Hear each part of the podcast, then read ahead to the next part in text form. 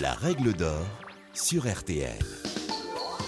Bonjour, c'est Julien Courbet. Retrouvez désormais chaque semaine l'inimitable règle d'or en podcast avec les avocats, les mêmes qui interviennent chaque jour dans Ça peut vous arriver sur RTL et M6. Que faire? Que dit la loi? Quel recours?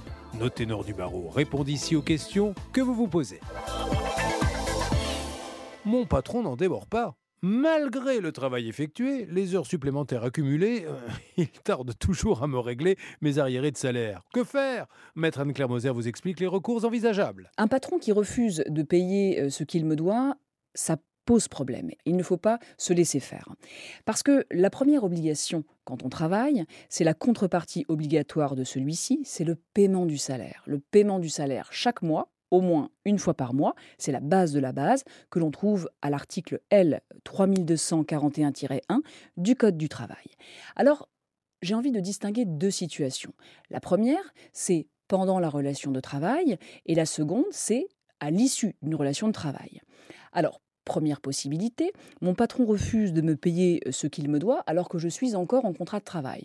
On pourrait imaginer par exemple que mon salaire n'est pas payé à date, qu'il y a des heures supplémentaires qui me restent dues, bref, des choses qui sont évidente. Et si je souligne ce terme évident, c'est que cela vous permet, après avoir eu une discussion avec votre employeur, puisque le premier conseil que je donne, évidemment, c'est d'essayer de discuter avec son employeur, et éventuellement, si celui-ci eh bien, n'est pas réceptif, peut-être d'aller voir s'il y a des organisations syndicales ou un comité social économique au sein de l'entreprise, bref, des représentants des salariés qui pourraient vous aider.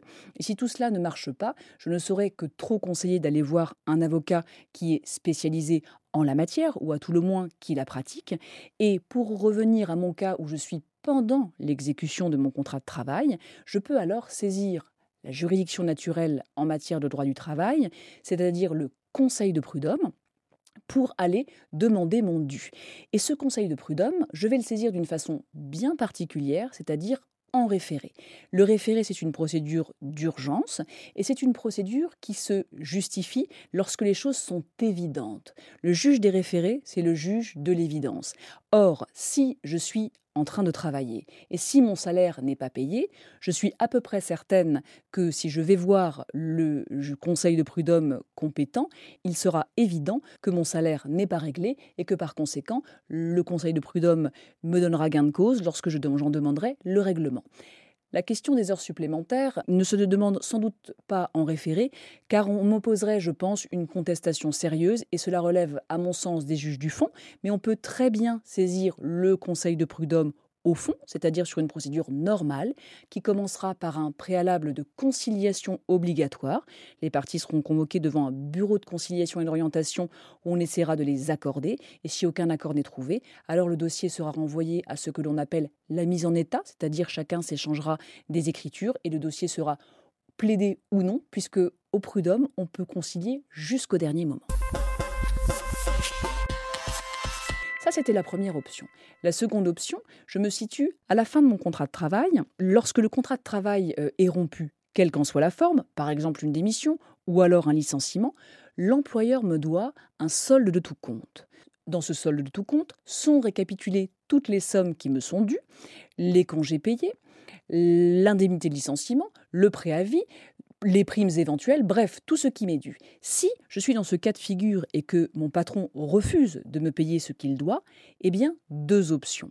Soit là encore, je peux saisir mon conseil de prud'homme en référé parce qu'il y a des évidences, typiquement le salaire, parce qu'a priori, rien ne peut s'opposer à ce qu'un salaire soit payé, sauf si le salarié était absent, mais nous ne sommes pas dans ce cas de figure.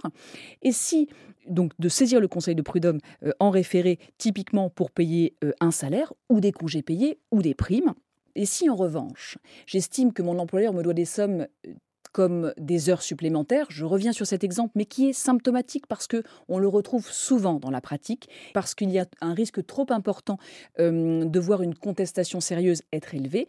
Là, il faudra saisir le Conseil de prud'homme au fond. Et en matière d'heures supplémentaires, c'est important. Il faut savoir que la charge de la preuve de ces heures, c'est-à-dire des heures qui ont été faites et qui n'auraient pas été rémunérées, elle n'incombe pas spécialement à l'un ou l'autre, c'est une preuve partagée et c'est au salarié eh bien, euh, d'évoquer des heures et à l'employeur ensuite de répondre sur les heures qui sont évoquées par le salarié et d'en justifier, étant rappelé que c'est lui qui a normalement les moyens de contrôler les horaires.